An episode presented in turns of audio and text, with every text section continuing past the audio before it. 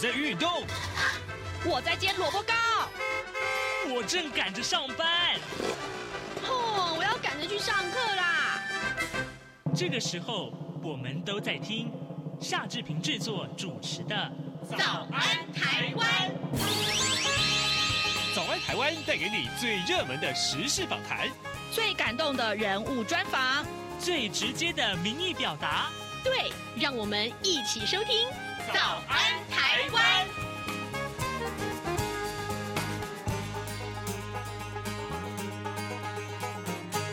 早安，台湾！我是夏志平。今天是二零二三年的十月二十七号，星期五。哦，今天早安现场这个单元里面，志平要为您关注这样的话题。各位，呃，谈到鸡蛋这件事情，其实从今年年初开始，大家真的有很多很多这个新闻呢也好，或是亲身的经历啊。呃，为什么呢？呃，也许是缺蛋喽，也许是这个蛋价很贵喽。但是啊。但是昨天呢，有这样一个团体啊，嗯，他们在行政院前面递交了请请愿书，他们告诉大家，其实母鸡啊，就是蛋鸡的这个呃饲养环境是很重要的。到底台湾的蛋鸡目前在呃大部分的饲养环境里面，其实受到了怎样不当的对待呢？待会儿志平要为您连线访问台湾动物社会研究会的执行长朱增宏，我们请呃执行长在节目中跟大家分享他们的诉求是什么？还还有，为了提升这个产业的竞争力，我们的确应该也要一起做些什么。在跟执行长连线之前，志平有一点点时间来跟大家呃说一说各平面媒体上面的头版头条讯息啊。首先，我们看到是《自由时报》头版头条，今天同样也放在《联合报》和《中国时报》的头版上面啊。这是美国众议院选出了新的议长。我们来看看《自由时报》的内文啊，美国众议院在二十五号终于在第四轮的议长候选人投票当中通过了由共和党籍的议员强生啊，他出任议长。这也结束了众议院三个礼拜以来的混乱和政治瘫痪。五十一岁的强生，他二零一六年才首度跻身国会，为众议院司法和军事委员会的这个成员，也是呢国会台湾连线的成员。他曾经说：“中国是美国面临的这个头号威胁啊。”那么，呃，强生昨天他是获得党内的一致的支持啊，那么以二百二十票对二百零九票击败了民主党的对手，当上了议长。那么强生在国会从来没有担任过任何委员会的主席或者是高阶的领导角色，他是美国内战结束以来资历最浅的议长。那强生他曾经连署呃，在二零。二一年的这个台湾国际团结法案，还有呢，就是连署要求国务院要针对恢复台湾世界卫生组织的观察员的身份呢，也提出过相关策略和其他的抗中挺台法案。而美国之音的报道呢，强生在中国问题上面的立场跟前两任的议长，也就是民主党籍的裴洛西，还有共和党籍的麦卡锡是一样强硬的。他去年二月的时候受访，啊，曾经说过，中国是美国目前的头号威胁。那么，美国主张啊，对中国采取强硬的立场。而他今年接受访问的时候，被问到说，嗯，美中可能在二零二五年啊开战，表示中国近来啊极具挑衅啊，包括针对台湾。他说，我们必须为所有的情况做好准备。对此呢，呃，外交部北美司的司长王良玉，他昨天表达了诚挚的祝贺，他也期待跟呃强生还有两党的国会友人继续携手合作，要积极推动台美友好的关系。这是有关强生当选了美国众议院的议长啊，呃，其实啊，平面媒体都相当的重视这一则消息啊。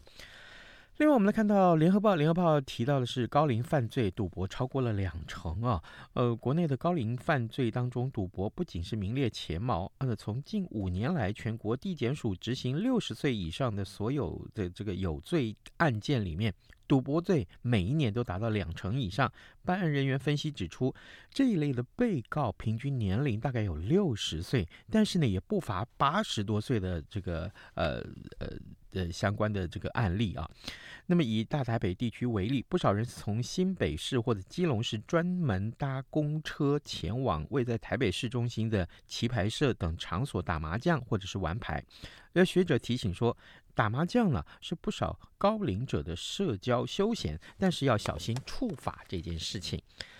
呃，另外，呃，《中国时报》为您关注的是呃蓝白合啊，呃，这个蓝白联姻。卡关啊，这个再也整合进入这个政党协商的阶段。那国民党的总统参选人侯友谊二十六号表示，已经来不及做民调或者是开放式的初选了，那就应该由政党协商共同面对，讨论出最棒的合作方式。而民众党的总统参选人柯文哲也表示说，呃，要速速政党协商啊，他跟国民党的主席朱立伦是主席对主席的协商，但是。现阶段不可能排除侯友谊，他的着眼点是以最大弹性方式组成最强的组合。好，以上就是今天我们为您关注的重要消息，在平面媒体上面。现在时间早晨的七点零六分十四秒，我们先进一段广告，广告过后马上就跟执行长连线喽。央广每周四晚间九点半到十点播出的《这样看中国》节目复查时间，感谢听友长期的收听与支持。由于众所周知的因素，复查目前无法主持，因此特别情商从事出版工作多年，曾荣获二零一九台北国际书展大奖编辑奖，目前担任左转有书书店店长的王嘉轩代班主持。各位听众朋友，大家好，我是王嘉轩，欢迎收听每周四晚间九点半到十点播出的《这样看中国》复查时间。多元角度、精彩丰富的节目内容，请锁定《这样看中国》节目。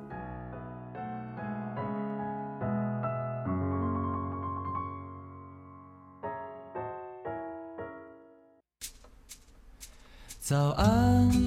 台湾，你正吃着什么样的早餐？吐司加火腿蛋，咬一口，然后收听中央广播电台。早安现场。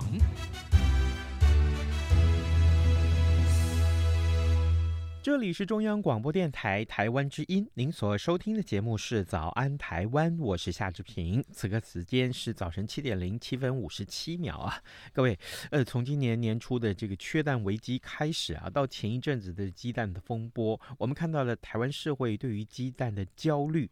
嗯，缺蛋，大家就。这个排队抢蛋啊，那蛋价贵，大家也抱怨。呃，蛋呢，啊，是不是过期的安全话题，更是天天上了媒体的头条。但是呢，呃，农业部对外说明的时候，就曾经提到说，我们要加强蛋农和相关产业的竞争力。可是，您曾经想到过吗？下蛋的母鸡其实正在。不人道的被对待着，那他们的饲养环境有多恶劣？您知不知道？啊，想到这些个呃蛋鸡啊，被这个无情而且不人道的对待着，你吃鸡蛋的时候是不是也是揪着心在吃啊？今天我们此刻要为您连线访问的是台湾动物社会研究会的执行长朱增宏，我们请执行长在节目中跟大家一起来关切这个话题啊。执行长早安。呃，主持人早，大家早安。谢谢谢谢执行长一早接受我们的访问，执行长辛苦了，因为我知道昨天啊，这个带着很多这个呃相关的这个呃有这样的一个理念的民众啊，跟学校的老师们一起到行政院去这个表达你们的诉求。但我首先要请教执行长，今这段时间以来，动物社会研究院发起了一项联署啊，同时。啊、呃，昨天走上街头，也号召更多的民众来关注蛋鸡的生存权。研究会的主张跟内容是什么呢？是，呃，其实蛋鸡还谈不上生存权，嗯，那因为他们大概在一年半左右的时间，就是每天下蛋给我们吃，那大概全程两年左右，最后他们还是会被淘汰。呃宰杀啊，供应给大家来吃他们的肉。所以其实他们呃还谈不上生存权，我们所要诉求的是他们的生存的品质。嗯，那么也就是刚刚您所提到的，他们是不是被不人道的对待？因为大家这个每天吃鸡蛋，可能没有想到过这些鸡蛋其实母鸡会飞。他们有他们的生存的行为表现的需求，比方说他们要每天要能够洗澡，因为这是自然的需求，他们是透过沙沙浴来洗澡的。哦，那他们要，因为他们是被掠食的动物，所以他们晚上睡觉的时候还要找到高的地方来栖息。那他们产蛋的时候，就像我们人类一样，我们想要生产的时候，要找到一个安全、隐匿、自己感觉到不会被侵袭的地方来产呃这个生小孩。那他们要产蛋，所以这些行为的需求，包括他们洗沙浴、要上栖架。或者要啊产蛋的时候要有一个安全的这个窝，这些呢，在我们现行大概有八成以上饲养的这种用格子笼、用笼子的方式来养的蛋鸡是通通都没有的。哦，原来是这哦，哇，嗯，这我所以我就说，消费者如果不知道原来这个饲养鸡的这个场所是这样的设备或环境的话，他们也许想说，哦。那我们就光吃鸡蛋就好了，但是我们完全不清楚，原来呃，我们吃到的这个鸡蛋，生下这些鸡蛋的这个蛋鸡啊，这个就是这些母鸡们，原来是这么不 OK 的这个生存的环境。哎，那呃，问题是执行长，目前啊，台湾大概有多少蛋鸡呀？那研究会也提到说，蛋鸡在台湾普遍的饲养环境有是这么恶恶劣的。那鸽子笼啊，蛾子呃，这个呃鸽子笼，对，大概有多小？啊、呃，这个那这个真相是什么呢？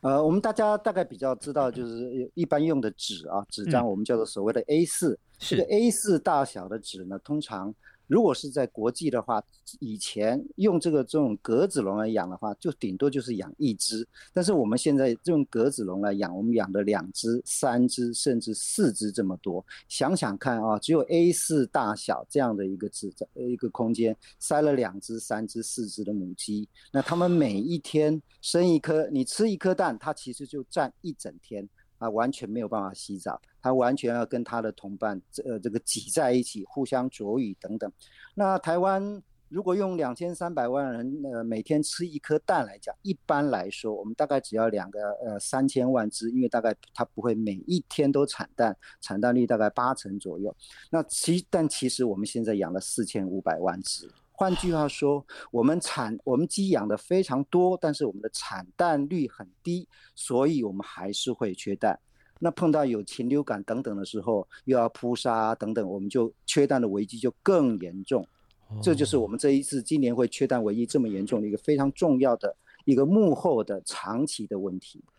哦，所以呃，我我可不可以这么说？经过刚刚执行长您的解说。台湾目前为什么会缺蛋？其实可能这个我们看到的，呃，农委会也好，或是蛋农协会也好，他们对外解释就是说，啊，就问题是这个，呃，如果鸡只不健康啊，产不下蛋，那大家当然会缺蛋喽。但问题是什么环境造成了这些鸡只的不健康？有可能就是刚刚执行长您所提到的饲养环境根本就不 OK 啊！我我听到真是瞠目结舌。一张 A4 纸，嗯，我现在手上就拿一张 A4 纸啊，这个大小。嗯、可是这个那那个母鸡是这么的大只，居然他们要挤在一个 A4 纸的这个格子里面，而且要一挤挤两到四只，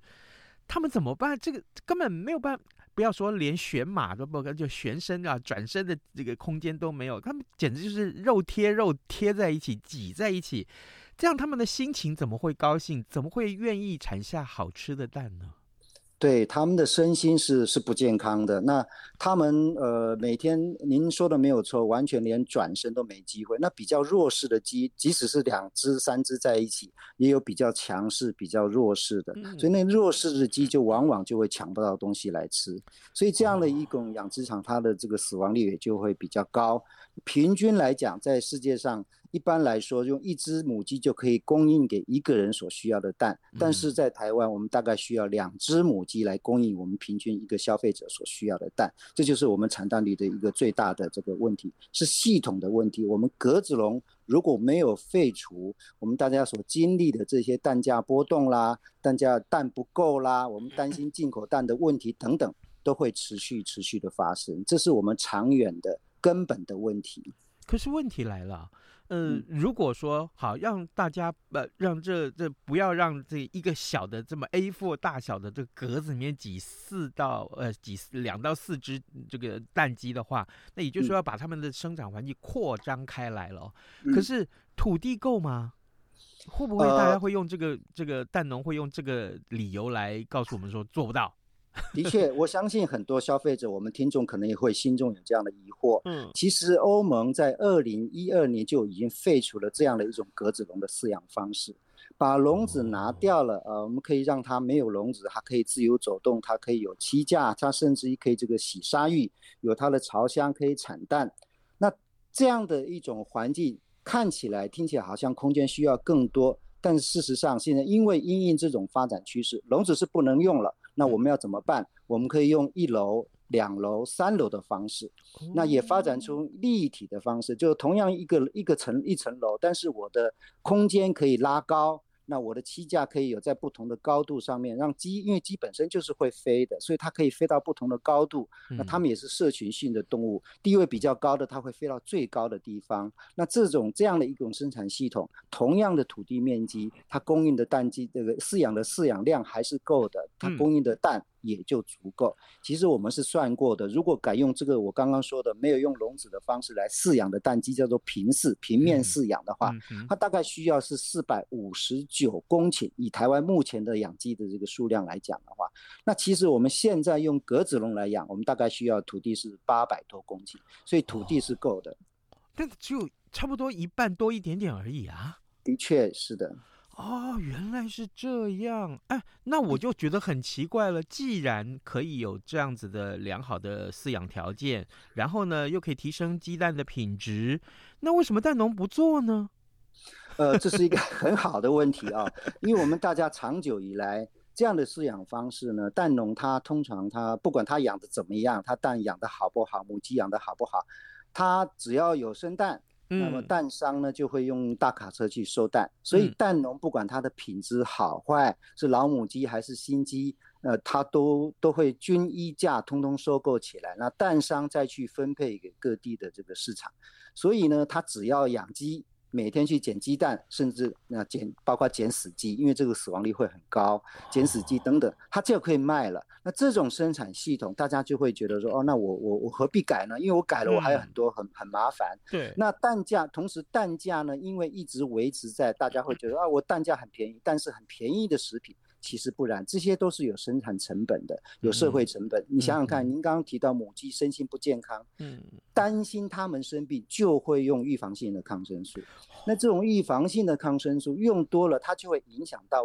不仅仅是动物本身，也会影响到人类所需要的那种抗生抗生素，对对付病菌的抗生素。嗯，那细菌用面临这种抗生素多了。它就会产生自呃抗药性，这种抗药性也会影响到对人类的使用的这个抗生素，这都是社会成本、环境成本以及我们的健康成本。所以蛋价低不是好事情，蛋价低要合理，那让蛋农可以改善它的这个环境，那消费者也可以吃到比较好的、安全、有品质的鸡蛋。嗯，哇，我觉得警长您所说的这件事情，蛋价低不是好事情，我特别要把它扩得出来，也提醒各位我们的听众朋友们，如果你现在还在追求，呃，这个你你到这个任何通路去买到的鸡蛋是便宜的，对不起，我我我劝你啊，重新思考这件事情，为什么呢？因为假如每一个消费者都这样想，都要这样做，都要这样去要求卖鸡蛋的这个商人。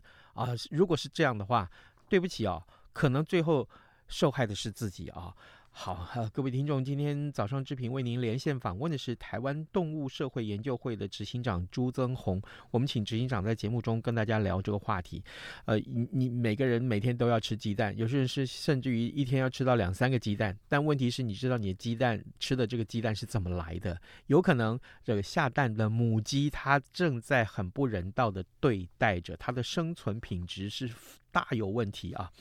执行长，接下来我想继续请教你，就是那农业部也曾经提到说要提升台湾这个呃鸡蛋畜产产业的这个竞争力啊。那如果是这样，我们是不是同时也也应该要改善一下这个呃蛋鸡的这个饲养的环境？那政府跟相关的单位可以怎么做，或是执行哪些政策？哎，或者要通过什么立法？呃，像今年呃，政府就提了有将近四十几亿的这个所谓的禽舍的改建计划。嗯，那当然我们认为就是说，蛋农他们当过去这样养，他们并不是喜欢这样来虐待动物，他只是习惯了，他传统上这样养，那大家也有继续买蛋，他就这样一天一天这样过着。所以蛋农要转型是需要政策领导的。嗯，那政府呢，当然如果你除了经费准备着能够给低利的贷款给辅导之外呢，一个很重要的原因，呃，这个政策呢，就是要告诉我们的蛋农产业，就是说这样的鸽子笼饲养方式，呃，欧盟已经禁止了。那政府在二零一四年也订定了所谓的呃鸡蛋友善生产系统定义跟指南，这个定义跟指南就把鸽子笼排除了，就政府很清楚这是不友善的。它对蛋鸡不友善，对环境不友善，对消费者也不友善。嗯，那这种排除这个格子笼既然被排除了，那第一步应该怎么样？告诉我们的产业，告诉我们的蛋农说，你不要再盖新的了。啊，那你目前的格子笼，我让你继续用，可以用到它最后被淘汰了，以后就不要有新的。所以这是第一步。嗯，政府要先新宣布说，新的格子笼不要再盖了。那么其次，我有其他的配套措施，因为你转换新的方式，比方说用平饲或者是放牧，你可能从蛋鸡的品种、生产的系统、管理的方式都要学习的，所以政府要有一些配套措施，教导这些蛋农怎么转型，同时呢，能够去辅导我们的很多的企业、很多大的团膳、军工教，像营养午餐、台北市的营养午餐，能够去改变，让消费者。支市场能够去这个市场需求要出来，能够支持蛋农去转型，嗯、那这样整个这个产业呢才能够升级，在一段时间，不是不是 overnight，不是明天就改，但是我们可以一年一年的增加友善的鸡蛋的量啊，让消费者支持起来，蛋农就的转型就可以全面来达到目标。嗯嗯。原来如此。呃，可是昨天，当然，呃，执行长您也跟着很多的、支持的这群众，还有就是大学教授们一起到行政院前面去表达了我们的诉求。那这个有没有官员的接见，或者说是呃看到了这个未来这个整个事情改变的一些契机呢？是，谢谢您这样问啊，就是我，因为我们当然二零一二年开始，我们就其实更早了，我们大概二零零八年，因为我们知道欧盟要改要改这个生产系统之前，我们就提醒政府要能够配合国际的趋势。那当然，政府也在二零一四年订立那个定义跟指南。可是很可惜，经过了八九年、十几年，那我们现在的这友善的这个生产的鸡蛋啊，我们有有所谓用动物福利标章、友善鸡蛋联盟这种标章的鸡蛋，大概在市面上还是大概占呃两成左右啊。所以换句话说，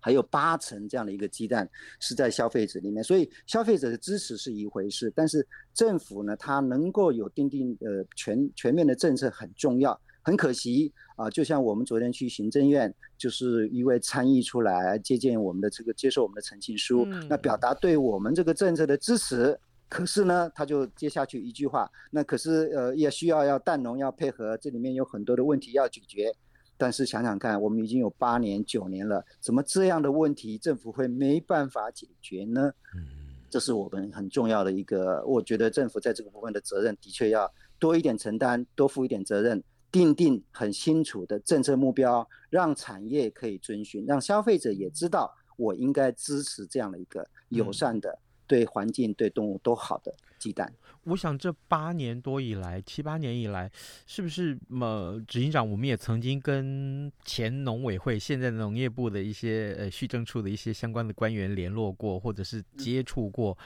他们难道都没有这样觉得 OK 吗？早就应该做的事情。呃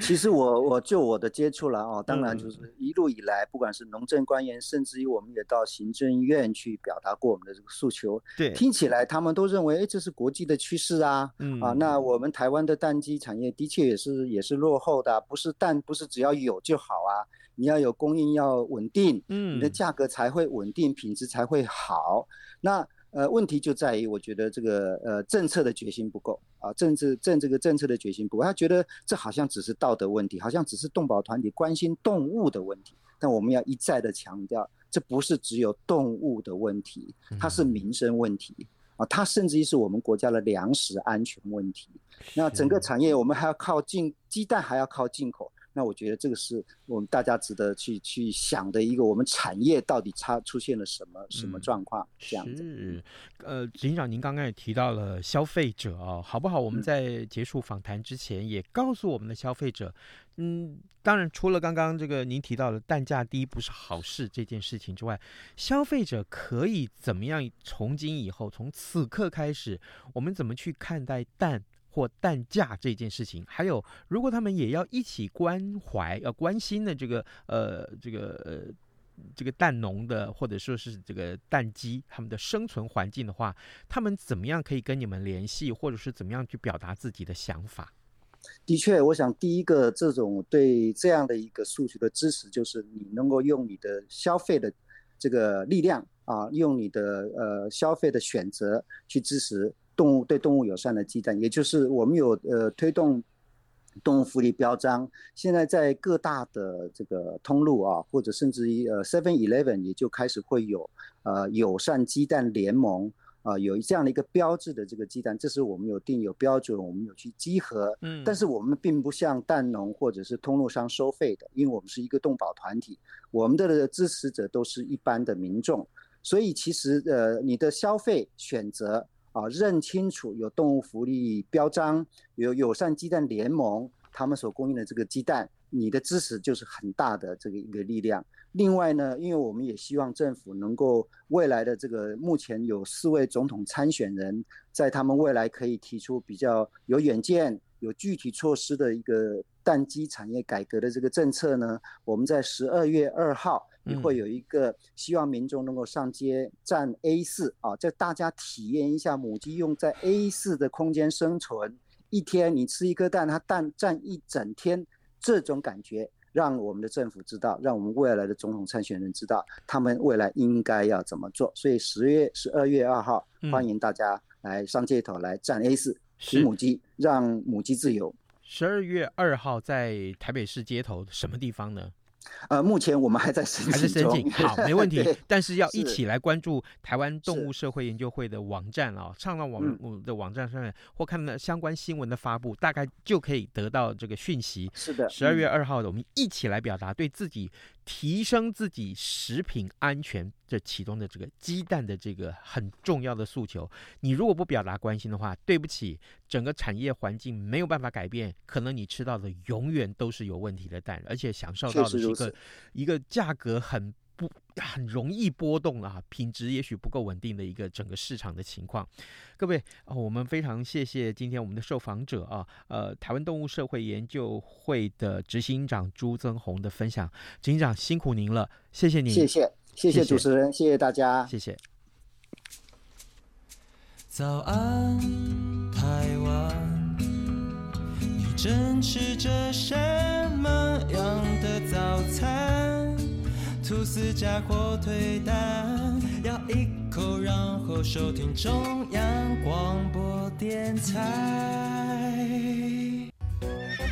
早安，暴马仔。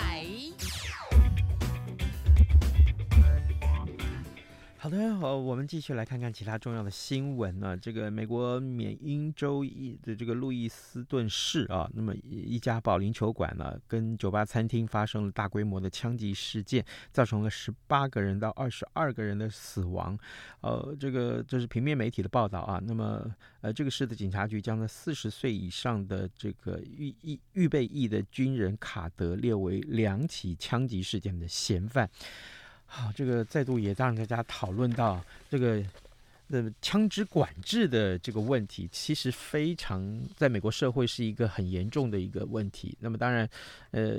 持两极的意见都有啊，持两极意见都有。呃，我们也不止一次在节目中跟大家探讨过这个话题。好，嗯、呃，今天节目时间差不多接近尾声了，呃，志平也谢谢 我们所有的听众从各个管道来收听《早安台湾》，包括了 Podcast。那最近我们啊、呃，在有关于 Podcast 上面会有一些调查行动，如果可以的话，我们会在下个礼拜公布啊、然后呢，我们也希望各位听众可以大力的支持。那么今天是礼拜五，祝大家有愉快的周末，咱们就下周一再见喽，拜拜。能让你醒一醒，反正过了十二点，好多一样被丢弃。